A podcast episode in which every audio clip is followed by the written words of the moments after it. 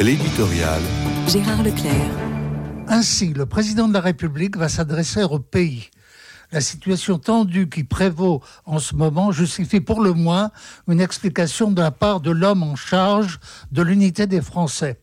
Sans doute convient-il de ne pas surestimer les manifestations de violence qui ont explosé dans la capitale et dans plusieurs grandes villes. Si gênantes soient-elles pour la sécurité, elles sont en décalage par rapport à la contestation telle qu'elle s'exprime de la part des organisations syndicales notamment de la part de Laurent Berger, secrétaire général de la CFDT, qui ne manque jamais l'occasion d'appeler au calme et à la modération dans les manifestations de rue et les grèves. Il n'empêche pourtant que la violence, telle que s'est manifestée par exemple place de la Concorde, apporte une certaine tonalité qui traduit pour une part le malaise du pays provoqué par un évident blocage politique.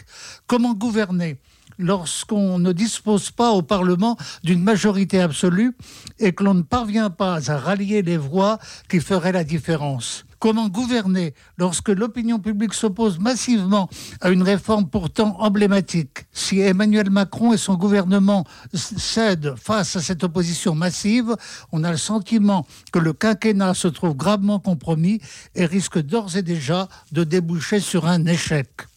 Sans doute, les institutions de la Ve République ont-elles été façonnées afin de répondre aux défis les plus sérieux? Comment ne pas se souvenir du général de Gaulle face à une guerre d'Algérie dont il voulait absolument sortir au risque d'une rébellion militaire? Par ailleurs, le parlementarisme rationnel tel que Michel Debré le voulait peut aider à manœuvrer à coup de 49-3. Mais on devrait savoir bientôt si ces moyens suffiront à Emmanuel Macron pour sortir de la situation actuelle par le.